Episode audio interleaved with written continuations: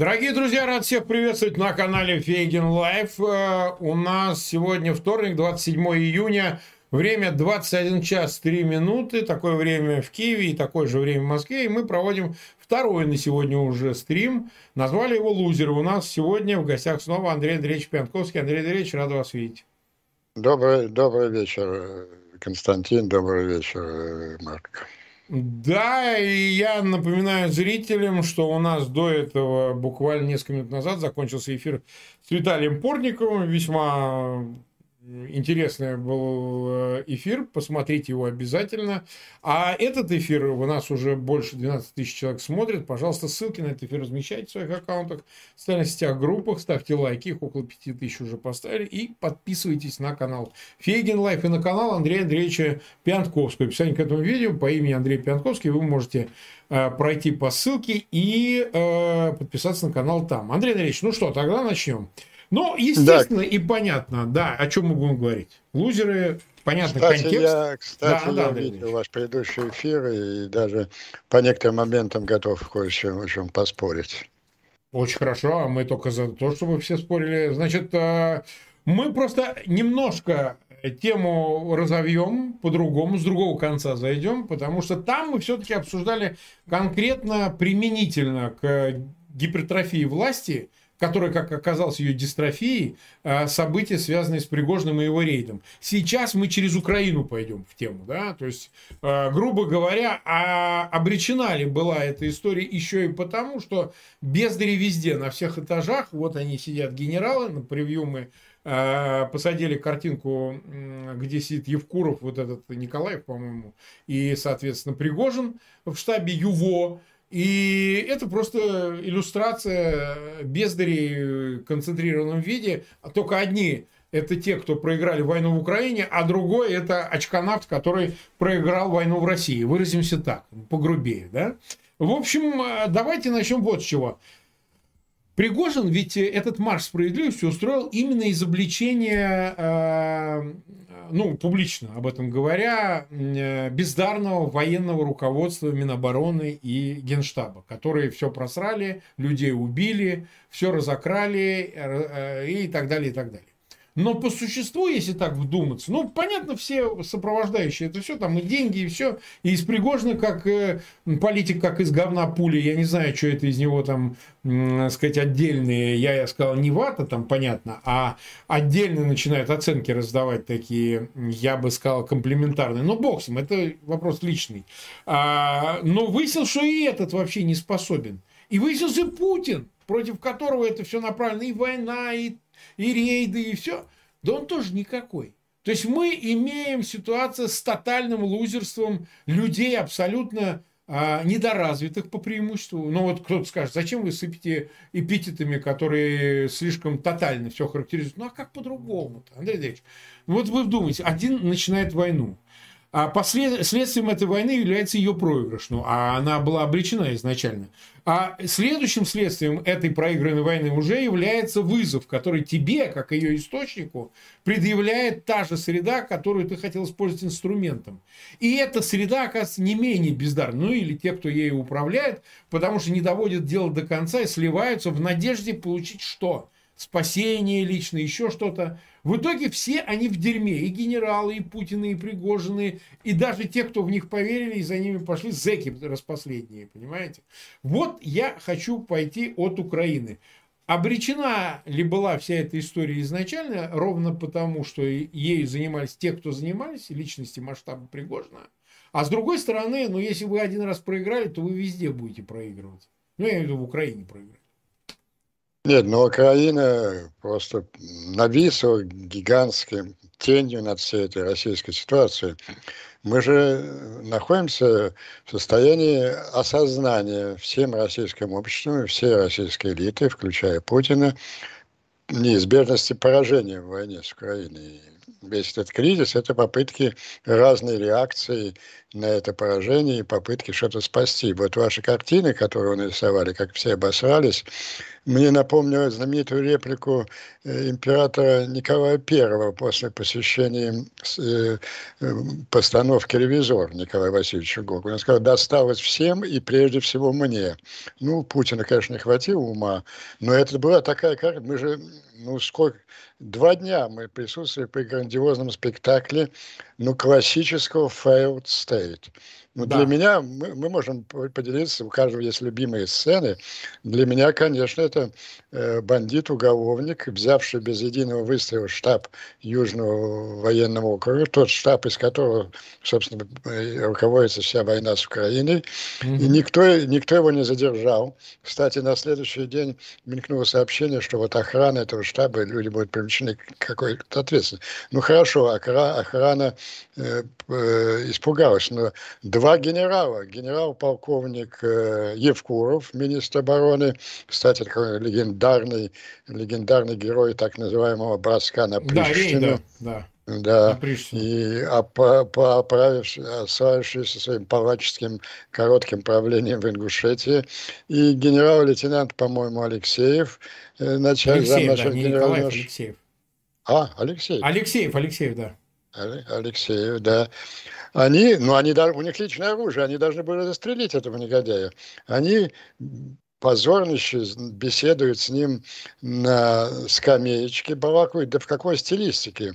Э, Пригожин говорит, «А, вот мне нужно было, отдайте мне, отдайте его мне Шойгу и Герасимову. Кстати, Шойгу и Герасимов в этом здании находились за несколько часов до прихода туда прихода и бежали оттуда, узнав о его приходе. И сказали, да без, забирайте его, забирайте его. Это вот э, мне напомнило сцену другого развалившегося государства. Э, помните, э, после падения, время Керенский побежал э, после взятия Зимнего дворца генералу Краснову.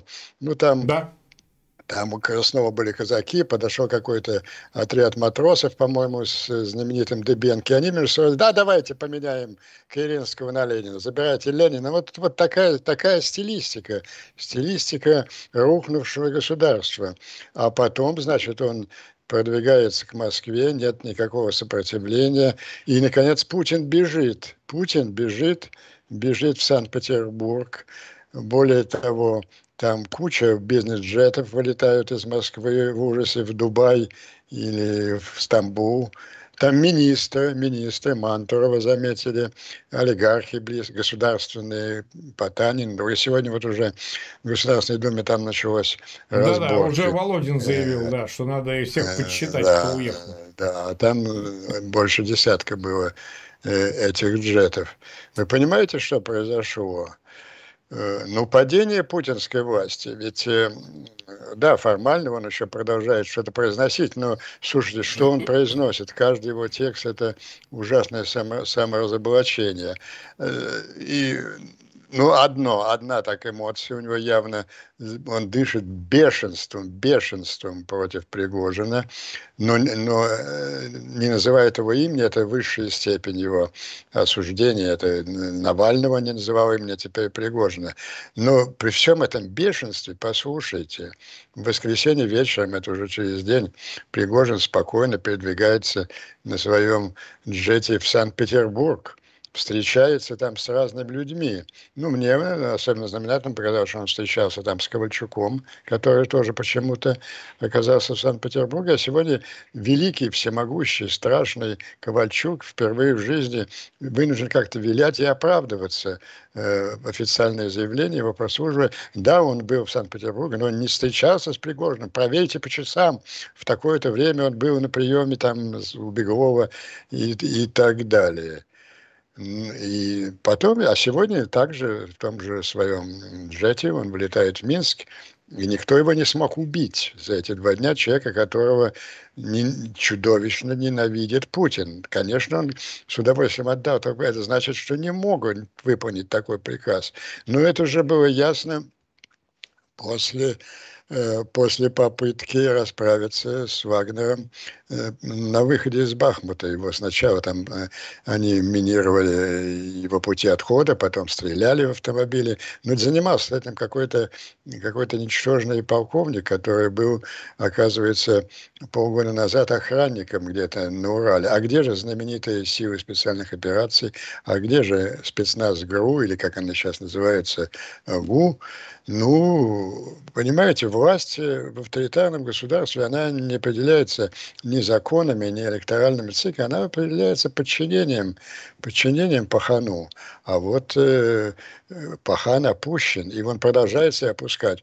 Вы видели сегодняшнее, ну, последнее, э, самое, самое жалкое его перформанс уже, ну, все это было организовано, там соборная площадь, царь откуда-то по громадной лестнице сверху спускается.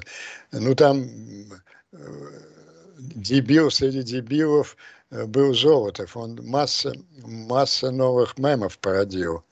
Да. Ну, вы знаете, да, он гордо бился опять, как говорит, да, пролил, море крови пролилось бы, на Москву бы мы отстояли. Москву, вы понимаете, это говорят люди, которые э, за два дня собирались брать Киев. Сейчас они друг другу доказывают, абсолютно неуверены в этом, что да, море крови мы пролили бы. Потом он замечательный, ну это, конечно, олигофрен законченный. Я считал, олигофрен, олигофренович это Суровикин, который по промпту читать не умеет. Ну, по крайней мере, он не говорит таких глупостей. И, и у него спросили, а как же Пригожин вот прошел без сопротивления вашей замечательной Росгвардии? А мы сосредоточили все свои силы вокруг Москвы. То есть, понимаете, для них значит, да. насрать на всю Россию. А да, так, Москва, там, Кремль.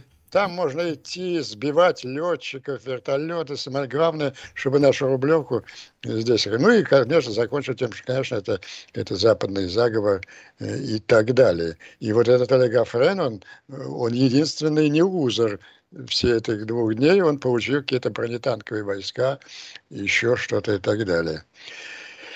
Ну, теперь все-таки я вернусь к центральной теме. А что, а что, что это было? Ну, мне, говорит, на эту тему легко. Я э, это, свое понимание событий уже около месяца на разных каналах артикулирую. Да и э, мы Пригожин... этому посвятили преизвестное количество. Да, мы три, не... почти у нас эфира, три, да. три цикла. Три эфира. Я отсылаю всех, посмотрите эфиры и по... послушайте, о чем мы там говорим. Три последних эфира. Я да. возвращаюсь, возвращаюсь к основному тезису, который все поняли неизбежность поражения. Есть две партии сейчас возникло. Я и говорю уже не, не о так называемом народе, а о вот людях правящих. Вот вы верхние тысячи людей.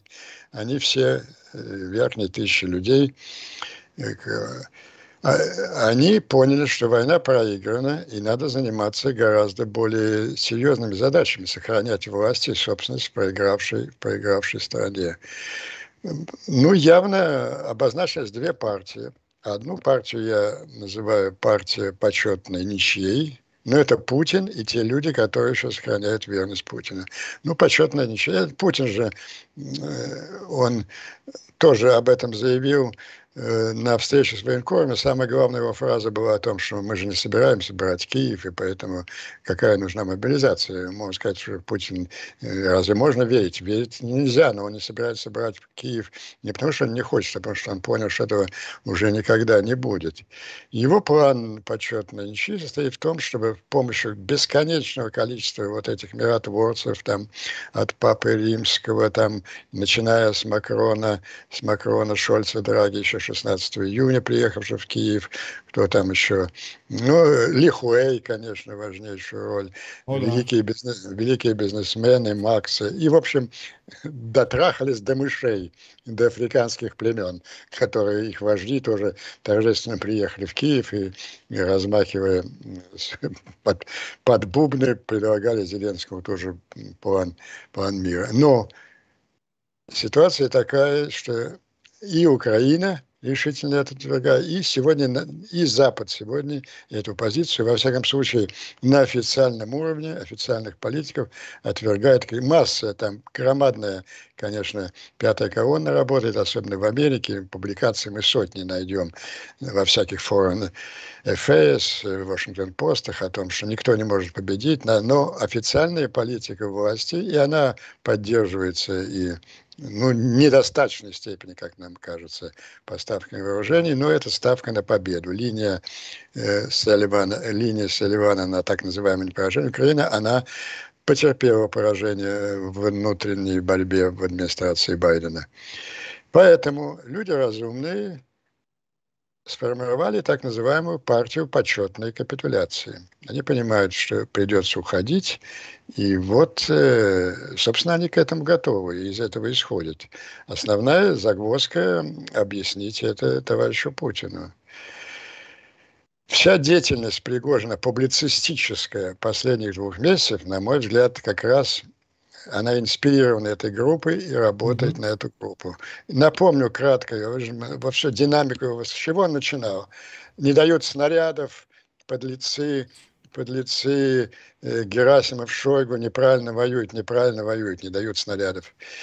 Это продолжалось. Ну и потом он перешел на более серьезный уровень. Не мы придумали эту гребаную спецоперацию. Mm-hmm. Не мы развязали, дословно я вот цитирую, эту безмозговую педорастическую войну. Ну, когда солдаты это поймут, они порвут жопу тем, кто в это и бросил. Это уже, понимаете, не критика, не искусственного. Да, это заход на политику это... был уже. Да. И, наконец-то, последние две недели он поднялся еще один на, на, на один. Я знаю, как началась война. Никакой угрозы не было. Донбассу не было, никто не обстреливал Донбасс. Ни Путину, никто не обстреливал ни хера. Были, естественно, обмены выстрелами, мы все это видели. С одной и другой стороны там масса перемирий заключалась. Э, ни Украина, ни Запад не угрожал. Это война, развязана олигархами для собственного обращения. Вот. После этого мне будет еще продолжать, вот очень упорно две партии существует такое, две школы мысли, вернее, не партии соединенные. Ну, первое, это все ерунда, это э, он по заказу Путина это делает. Ну, понимаете, когда, да, Путин его спустил год назад с поводка на, на Шойгу и Герасима. Это классическая фашистской структуре э, ситуация, при, когда она терпит поражение. Кто виноват, фюрер или генерал? Естественно, фюрер спустил на генерал. Но это же перешло на совершенно другой уровень. Сначала критика войны в целом, потом совершенно размазал по стенке основной путинский нарратив, э, оправдывающий эту войну. И после этого мне люди еще говорят, что это вот полезно Путину для чего-то. А второй нарратив, он, кстати, прозвучал у вас сегодня, э, у, у глубоко уважаемого мной Виталия Портникова. Угу. А в Америке он господствующий. Вы знаете, за два дня я уже сколько раз мне приходилось и в личных беседах, и в публичных выступлениях э, единодушный американский, ну, на уровне, слава богу, молчит руководство, иначе они бы какую-нибудь глупость сказали. А вот на уровне экспертном это страшно, это Пригожин, это партия война, войны, это страшный фашист, ни в коем случае нельзя допустить. Ну, то же самое мы слышали мы слышали позорнейшее высказывание Кирилла Рогова на собрании оппозиции в Брюсселе. Да, в Брюсселе, я Прекрасно. Слышал. Нельзя допускать полной победы Украины. Знаете, пусть, пусть Путин продолжает уничтожать Украину, пусть они продолжают совершать военные преступления. Главное, чтобы нам, русским либералам, э, мы с Путиным знаем, как делать, а вот если будет э, полное поражение Украины, то Путин потеряет власть, и нам придется еще хуже. Ну, э, я не знаю, это чудовищное заявление. Ну, а сегодня прозвучало у Виталия, на мой взгляд, неудачная аналогия. Он говорит, вот, ну, э, Путин это как бы папа на Генденбург, а вот... Э, да, она, ну, можно поспорить. Пригожин да, это да. настоящий фашист. Давайте просто разберемся. Да, еще дело... Генденбург папы... это был Ельцин, конечно, а Путин да, и есть тот конечно. самый Гитлер. И, да, и поэтому Виталий сказал, Путин, Путин это по деньгам. Да, он был по деньгам примерно до 2007 года, когда до своей Мюнхенской речи, И, а потом, когда он насытился деньгами уже безумно, да, там, став самым богатейшим человеком в мире и попав под влияние фанатиков Ковальчуков с их антизам, они бы внушили план мирового господства. Мы с вами разбирали годами вот этот его план реванша одним броском костей переиграть мировую историю, взять реванш за поражение Советского Союза в холодной войне, опираясь на ядерный шантаж. Это была разработана им идея так называемой мобилизационной группы. Вот тогда он стал уже настоящим Гитлером. Он был... А вот Пригожин как раз, между прочим, по деньгам.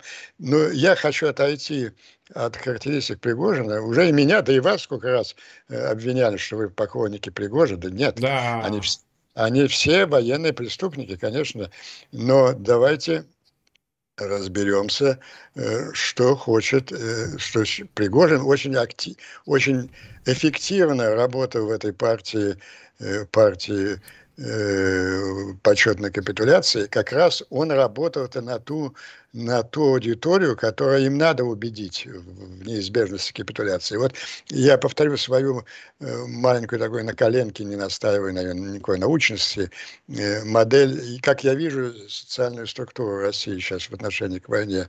Кстати, она неожиданно подтвердилась закрытым опросом ФСО, э, который был на ряде чигийских каналов.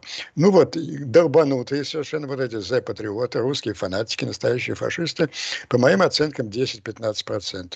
Примерно так, как такой же процент это сознательных противников войны, антифашистов, убежденных, что э, от их имени российское государство творит чудовищное преступление. Ну и такая масса не определившиеся 70, это сколько, 80 процентов населения, эти люди, люди с удовольствием бы посмотрели э, там где-то 29 февраля парад на Крещатике Победы, но э, идти сейчас, становиться мясом в атаках на Донбасс, они категорически не хотят. Их ни в чем не надо уговаривать.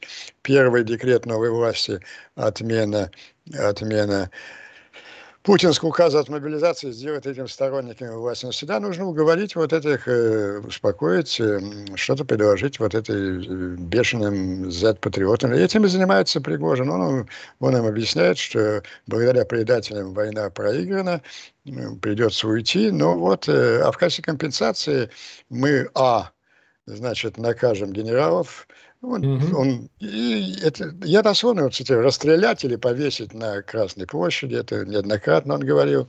Да. Из 7 тысяч, из 7 тысяч генералов я оставлю только 200, остальные вот, ну, в лучшем случае рядовыми солдатский полк и так далее. Ну и от, для того, чтобы они выбили из своей дурацкой головы все мысли о э, войне на Украине, он блестящий прием несколько раз использовал. Вот он орет, так нельзя воевать, это проигрыш, это без, безусловно мы проиграем.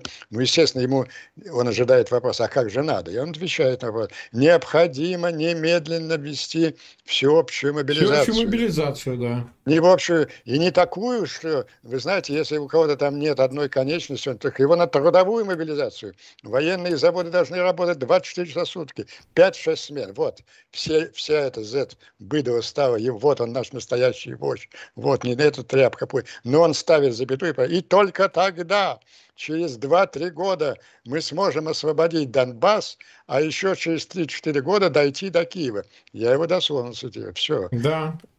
Ну, патриот сразу же понял, да, все понятно, надо заканчивать войну. Вот. И я считаю, что та партия, которая его послала на этот подвиг, вот она не узор.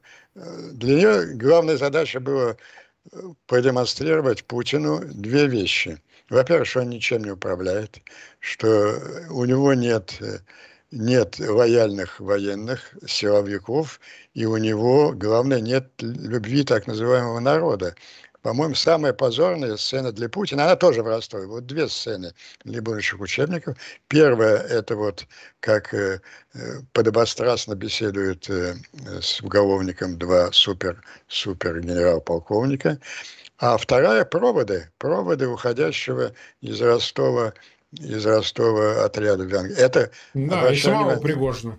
Как, это уже было после всех обращений Путина, где да. он обращается к народу. Предателям и так Предатели, изменники, мы всех их как героев провожали. Нет, ну, Путин, они, эта партия решила, она, во-первых, продемонстрировала это Путина и продемонстрировала и населению. Ведь это шок всеобщий был от того, что людей откроют, что у них, ну, кроме того, что главе страны ничтожество, и он должен, и он это повторяет, и он эту мысль вбивает в сознание миллионов каждым своим новым жалким выступлением. Ну и что нет вообще никаких государственных структур.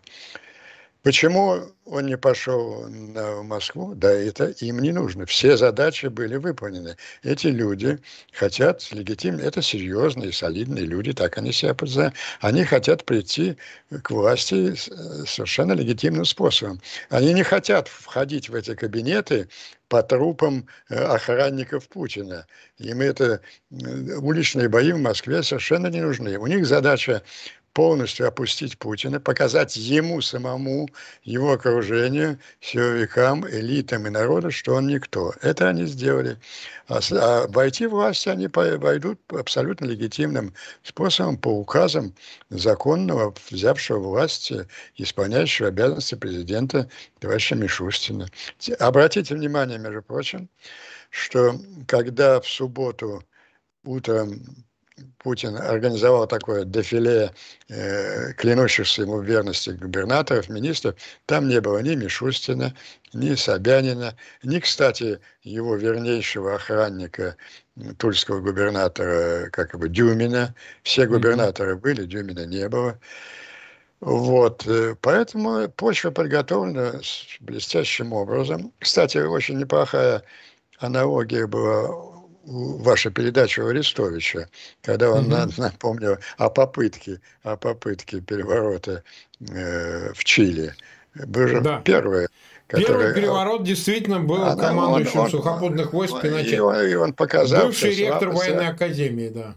Да, слабость Алленда. Это, это, а этот переворот исключительно выполнил свою задачу. Ну, Путин просто никогда не был так опущен. Еще раз повторяю, он делегитимизирован, потому что его легитимизация – это не, не фальшивый выбор. Его легитимизация – это его репутация сильного лидера, приказам которого все, все подчиняются.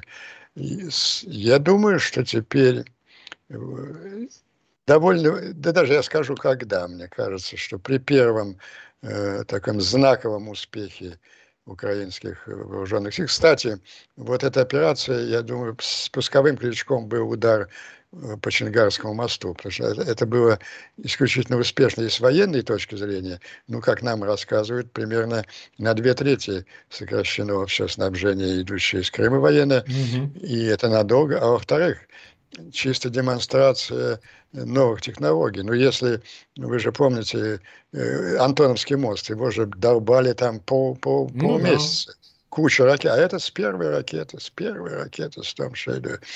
Вот. Вот особенно, мне там кажется... Три ракеты, три, по-моему, или шесть ракет, нам Березовец говорил, вот не помню точно. Ну, ну неважно, с первого удара, да, да. да, да. Э, мне кажется, вот особенно это не самая главная военная цель, но с точки зрения психологической, вот, углубления этого развала всей российской системы было бы, конечно, освобождение Бахмута.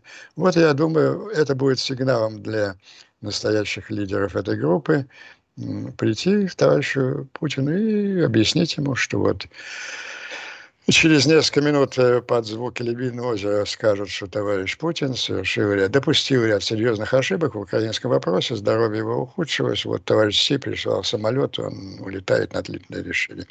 Вот в этом смысле, я думаю, эта партия, эта партия победила. Да, последнее, что я скажу. Вот это неадекватная реакция Запада. Ну, а, ну им, они даже какой-то, ну не слух, а, наверное, так и было. Они даже призывали украинцев, эти два, не, ради бога. Не, Я вот сомневаюсь, что они пошли на такое. Это написала ну, американская пресса, что вот они обратились к военно-политическому руководству в Украине, чтобы на эти дни ничего я Украина надеюсь, не предпринимала. Я надеюсь, что это Но это же слишком инфернально. Но это ну, как, как характерно, это? Марк, ну как это характерно для этой блядской американской прессы? Она же дышит.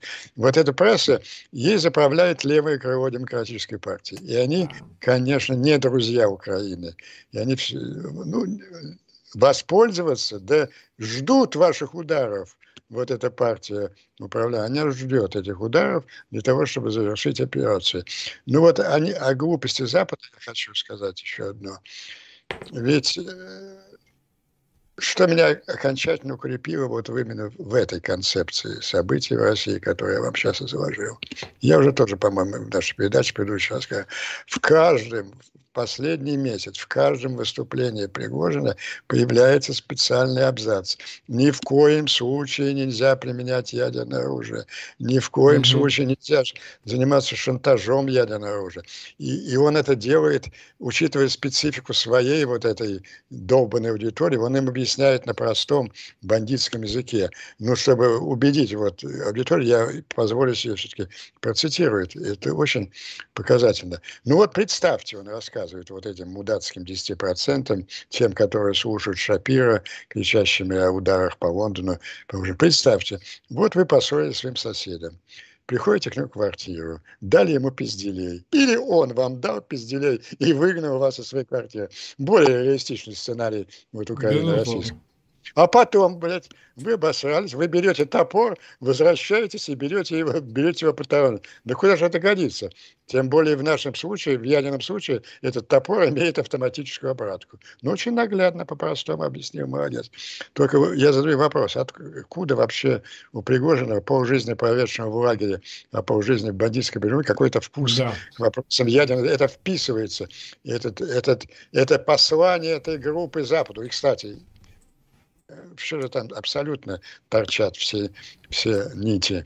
Э, Затулин, присягнувший этой группе, великий Затулин, великий ненавистник Украины, который разрабатывал планы э, уничтожения Украины, когда Путин еще бегал по бандитскому Петербургу и, и снимал дань с бизнесменов, и не задумывался никаких геополитических фантазиях. Это Затулин. точно. Вот. Затулин, как честный человек, он... Я представляю, какая это, это личная трагедия для него. Да, мы проиграли, мы проиграли навсегда. Украина навсегда останется независимым государством. Она никогда не будет нейтральным. Это да. вот все... Он отметает все эти почетные ничьи. И, и, и тоже, и тоже Затулин через точку, не по тому же темничку, ни в коем случае нельзя ядерное оружие и так далее. Но они же, это же месседж, они же посылают Западу месседж, мы не ёбнутые, имейте дело с нами. А там все продолжает, нет, страшный, страшный фашист э, Пригожин рвется к власти. Ну, вот так примерно на сегодняшний день обстоит. Да, последнее, конечно, э, среди унижений Путина, сегодня вы посмотрели запись Лукашенко? Ну, да, я чуть-чуть видел, да, ну, успел. Там между он, он с, таки, с таким смахом издевается над Путиным. Он мне звонит, Саша, что делать? Я звоню Пригожину, он бросает трубку, что делать, что делать? Может, раздолбать их всех на... Подожди, подожди, Володя, я сейчас все устрою и так далее. Ну, безусловно, да. Так, э, нас смотрит почти 71 тысяча человек в прямом эфире. Порядка 20 тысяч поставили лайки. Я знаю, как вы ненавидите меня за то, что я раз за разом это повторяю. Но это нужно еще и для тех, кто нас слушает без а, без э, видео, поэтому мы им говорим. Многие в дороге слушают, многие в машине слушают, кто-то аудио слушает, и вот мы им напоминаем, что такое количество людей смотрит, э, и вы не преминете возможности воспользоваться, обязательно ссылку на этот эфир к себе разместить в своих аккаунтах в социальных сетях, группах, чтобы еще больше народу смотрело. Это вот так работает. Ну и, конечно, подписаться на канал Фейгин Live и на канал Андрея Андреевича Пионтковского. Описание к этому видео по его имени можно пройти, увидеть там синеньким и попасть на канал к Андрею Андреевичу Пионтковскому. Так, теперь, теперь что? А, теперь вот давайте поговорим, Андрей Андреевич, о контрнаступлении в контексте этого всего мы уже видим, что действительно на левом берегу создан плацдарм, но не очень понятно, насколько он тверд, перед городом Олежки, ну, населенным пунктом, точнее, Олежки. на левом берегу, и говорят, какое движение идет в районе Кимбургской косы. Причем это все началось как раз вот в канун, в момент, когда, собственно, начались события с Чулкованом. Значит, не послушаешь мудацких сигналов. Не, не, не послушаешь. Я думаю, что однозначно. Ну куда? Наоборот, хотели, чтобы дольше длилось, но этого не произошло, и поэтому воспользовались. Ну чем воспользоваться? Пока было смятение, непонятно, кто дает приказы, непонятно, что там в Ростове. Ну вот, в общем, решили не тянуть, хотя наверняка давно готовили. Это, кстати, еще и свидетельство того, что дамбу взорвала Москва, потому что знали, что они собирались это самое делать как раз перед ее взрывом. Одним из направлений ударов должен быть был Херсонский. Херсонское направление. И, конечно, они поэтому взорвали, чтобы смыть. Ну, сейчас уже Запад наконец признал это и норвежские да. сейсмические станции, да, да, да, да. американские и, из космоса они все это, спутники, все это. Кстати, видно. не могу не вспомнить, что половина либеральной рас... московской сволочи немедленно раскручивала, что она сама да. по старости распалась. Да, да, да, да. Ну, ну, ладно, это уже, как говорится, в силу там личных причин, пусть они сами с этим разбираются. Для меня было очевидно, что дам была взорвана, с самого начала мы это решили, а, было очевидно, потому что был мотив, был интерес контролируемую дамбу взорвать, а контролируя ее российские войска, дабы предотвратить удар еще и на этом чувствительном направлении, которое очень близко к Крыму. А вот. А, значит, вопрос следующий. Как после этих событий, связанных с Пригожиным, вот с этим покачнувшимся авторитетом центральной власти, скажем так, выразимся так, может пойти дальнейший ход событий с контрразведкой. Динамика возрастет, ну, то есть интенсифицируется, останется такой же, так сказать, Москва теперь может позволить себе сосредоточиться сильнее на контрразведке. Ну, неважно. То есть, можно ли эти вещи связать? Потому что я вот часто задавал своим собеседникам, там, ну, Арестовичу вопрос, а как будет зависеть динамика контрнаступления в зависимости от предстоящего саммита в Вильнюсе? НАТО, да, то есть, ну, украинцам надо показать, что мы можем добиться военным путем решения, которое позволит деоккупировать территорию, соответственно, принимать нас НАТО, это стимул дополнительный. А теперь я буду задавать раз за разом вопрос, события, связанные с Пригожиным, причем, возможно, еще не закончить. Пригожин жив, какая-то часть из этих 8 тысяч, двигавшихся в рейде, тоже жива.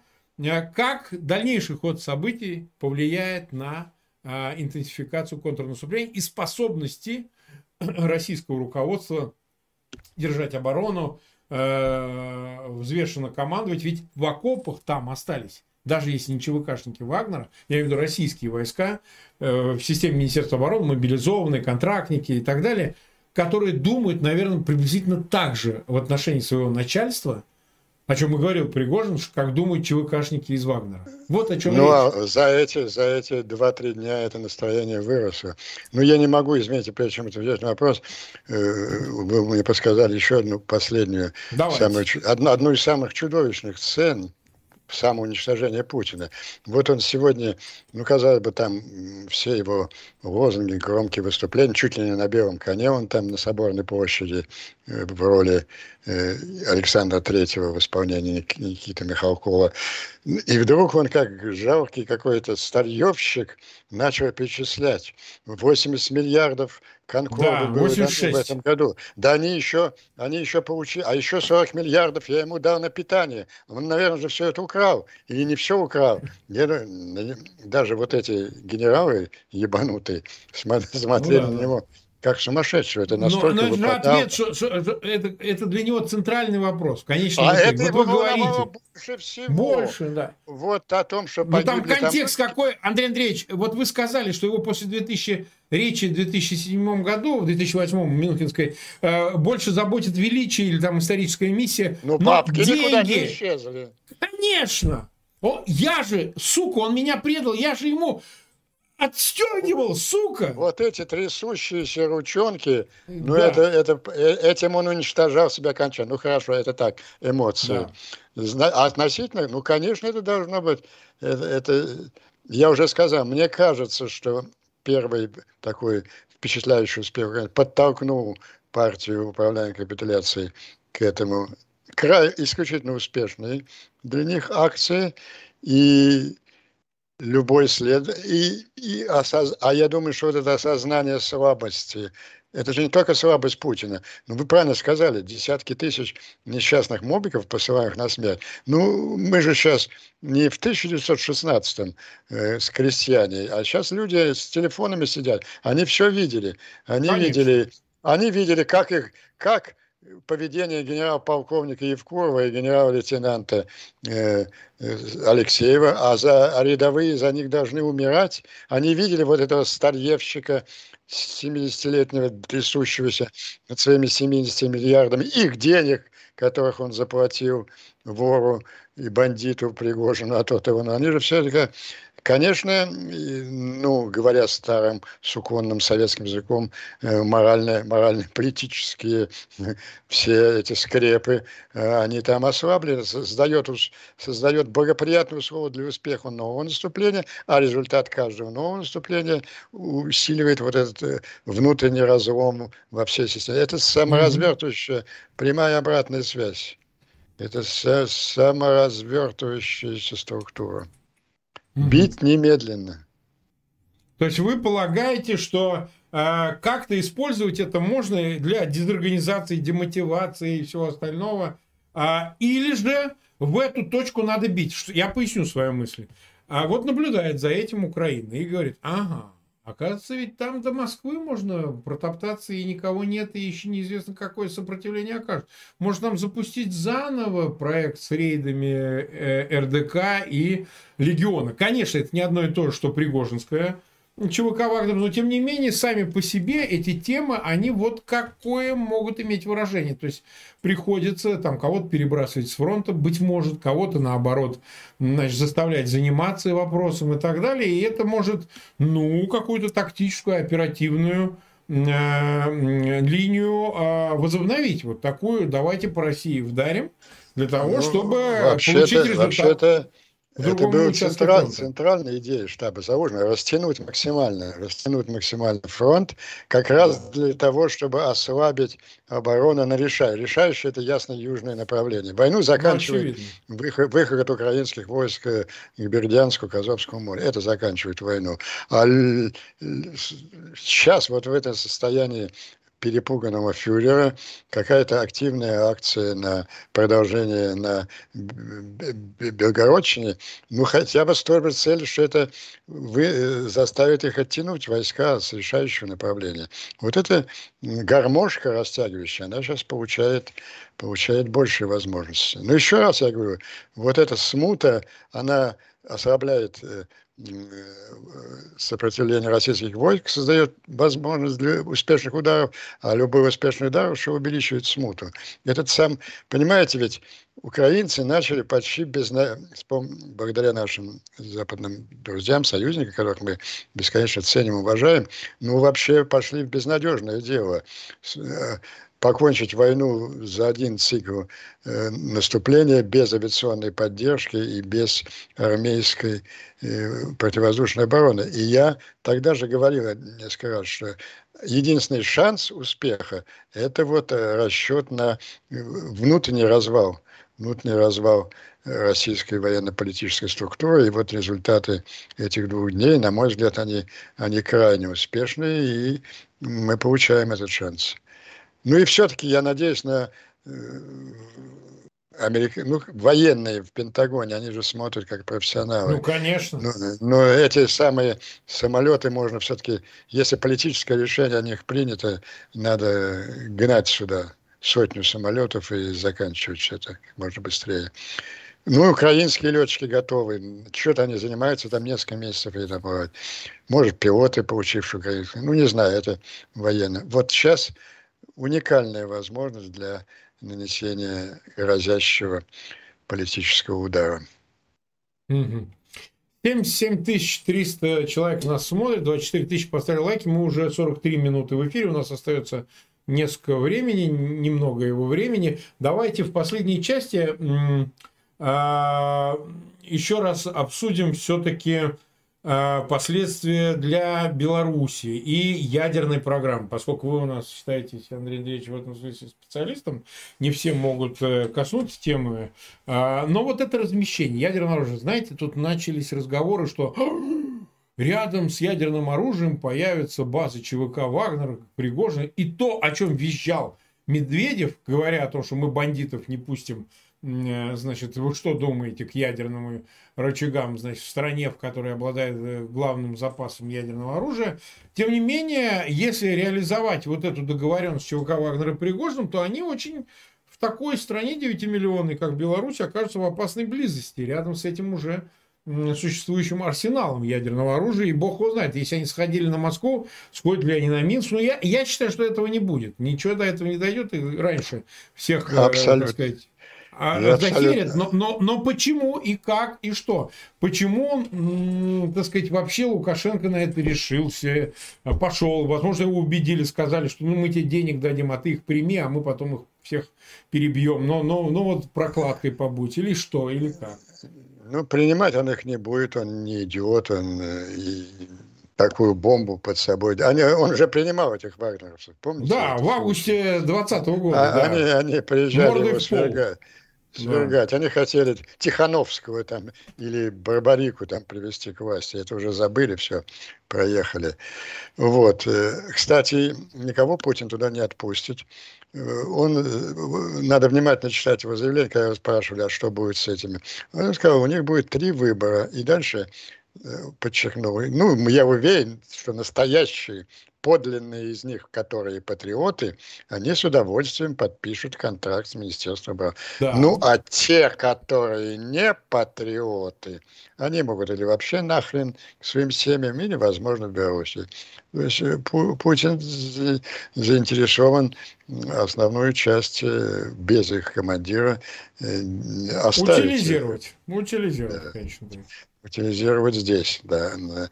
И, и Лукашенко там, э, мы слышим уже абсолютно военные, ну, естественно, зачем это ну, бандиты военные, это кончится тем, просто гарантией личной безопасности Пригожина. Ну, первые два дня, это уже удивительно, смертельный враг Путина – которого ненавидит, он два дня разъезжает по Санкт-Петербургам, и он жив. Ну, это уже страшное, конечно, движение Путина. Там какое-то представительство сегодня, говорю, уже какое-то представительство и так далее. Так что не будет там никакого Вагнера, а ядерного оружия там никогда не было и, не, и тоже не будет. Почему? Все эти разговоры... Ну, потому что но он подтверждает, Путин подтверждает, э, об этом пока осторожно говорят э, а другие наблюдатели, Запад действительно пока не подтверждает, у них нет информации. Слушайте эксперта по ядерной Давайте, стратегии хорошо, У меня Давайте. есть несколько книг на эту тему, у меня да. есть несколько статей, опубликованных в журнале э, Генерального штаба Российской Федеральной военной МС и не менее авторитетных американских разведчиков. Американская разведка, э, у меня к ней двойное отношение, она имеет блестящие технические электронные возможности, они считают вообще все в Москве. Вы помните, как они поражают поражали нас за несколько дней. Нет, это, это они читают и телефоны, и почту. А, отно, относительно выводов у них плохо, конечно. Ну, если они предполагали, что Киев будет сдан. Так э, они каждый день, они отслеживают все. Никаких передвижений нету.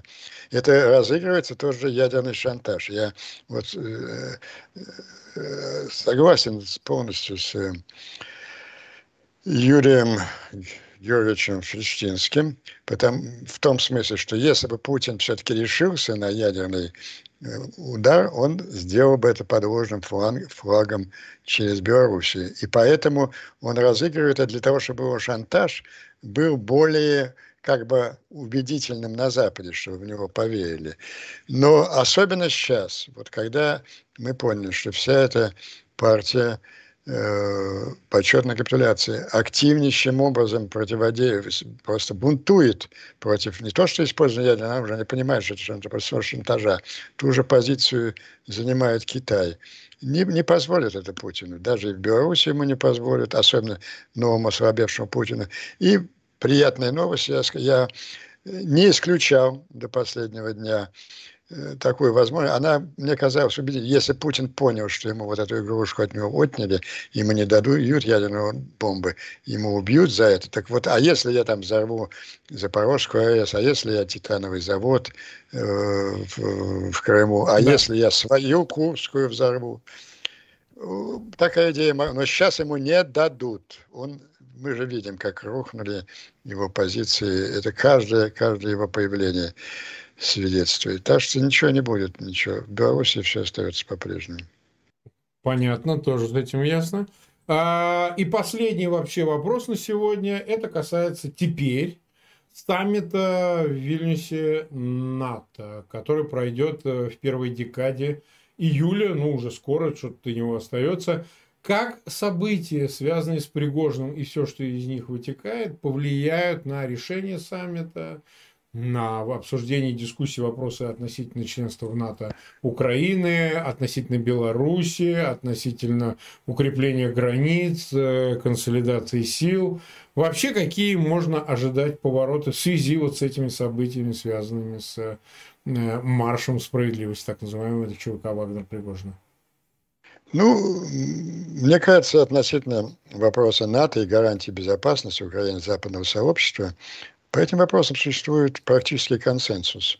Украина будет принята в НАТО в первый день после одержания победы. Победы в смысле полной деоккупации Украины, отступления российских войск на границу 11. Ну, первый день, может быть, это так метафорически, ну, на второй, на третий.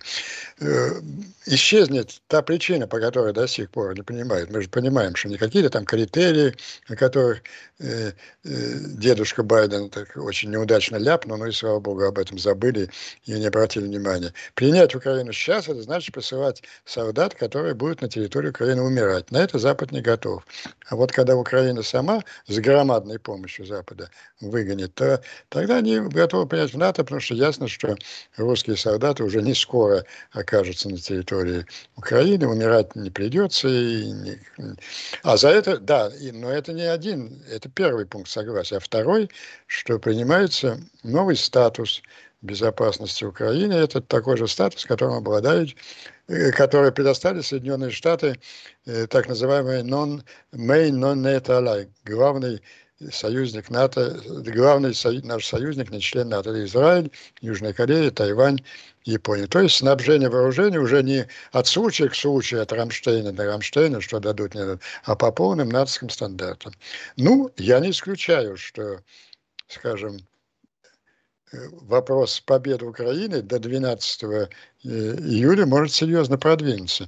Ведь э, как это будет происходить, понимаете? Вот как я вижу эту ситуацию. Если вот будет достигнут этот крупный успех, ну, назовем условно, взять э, так, до, такие три события одинаково масштабные. Освобождение Бахмута или освобождение Мелитополя и разрушение, например, Крымского моста полное.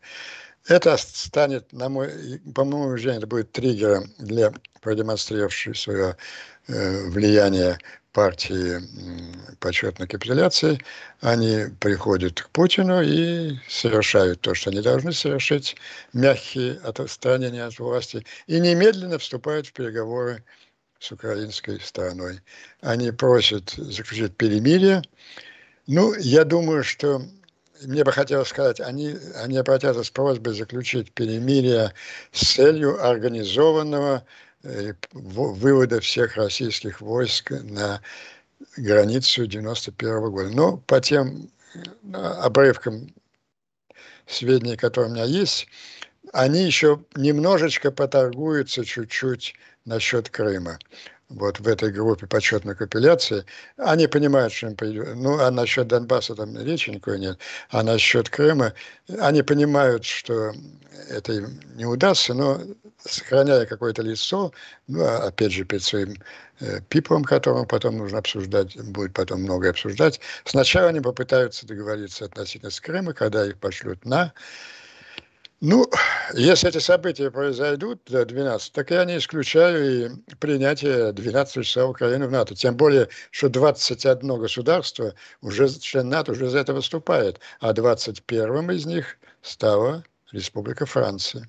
О да, о да, так сказать, э, в этом смысле не поспоришь. Э, Макрон так что скажите, это, это не наши с вами влажные фантазии. Нет, нет, нет, это совсем это, это, это, это, знаете, grandeur de France. О, да, о, да. Ну что же, Андрей Андреевич, 53 минуты мы были в эфире ровно, и 80 640 зрителей нас сейчас смотрят, чуть больше уже, 28 тысяч поставили лайки. Просьба огромная размещать ссылки на этот эфир в своих аккаунтах в социальных сетях, группах. Обязательно ставьте лайки и подписывайтесь на канал Фейгин Live, как и на канал Андрея Андреевича Пионтковского. У нас завтра будет аж три эфира. Ну так вот э, насыщенно все сложилось. А, обязательно не пропустите. У нас будет эфир с э, а, Вячеславом Мальцевым в 20 часов 21 час эфир с э, Мухтаром Аблязовым. Поговорим о том, как обходятся санкции, особенно на военные эмбарго, а, с помощью Казахстана. Ну, вот эту тему обсуждал в западной прессе. Вот самое время обсудить ее в эфире. Ну и, как всегда, в 22 часа будет эфир с Алексеем Арестовичем. Как обычно, обсудим новости этого дня войны. Андрей Марк, извините, а да, Мухтар, да. Мухтар, он еще в эмиграции или он Конечно, вернулся? во Франции, он в Швейцарии. И он да. послед... по-прежнему э, казахские власти какие-то э, разыскивают какие-то юридические а, конечно, претензии? Конечно, да, да, да. У него, конечно, все как было, так и осталось. Ну а хорошо, вот. передавайте ему привет большой. Передадим. Обязательно, Андрей Андреевич. Ну что же, всем спасибо. И, как говорится, до завтра. Андрей Андреевич, спасибо, благодарим. Спасибо, до следующей встречи. Да, до свидания.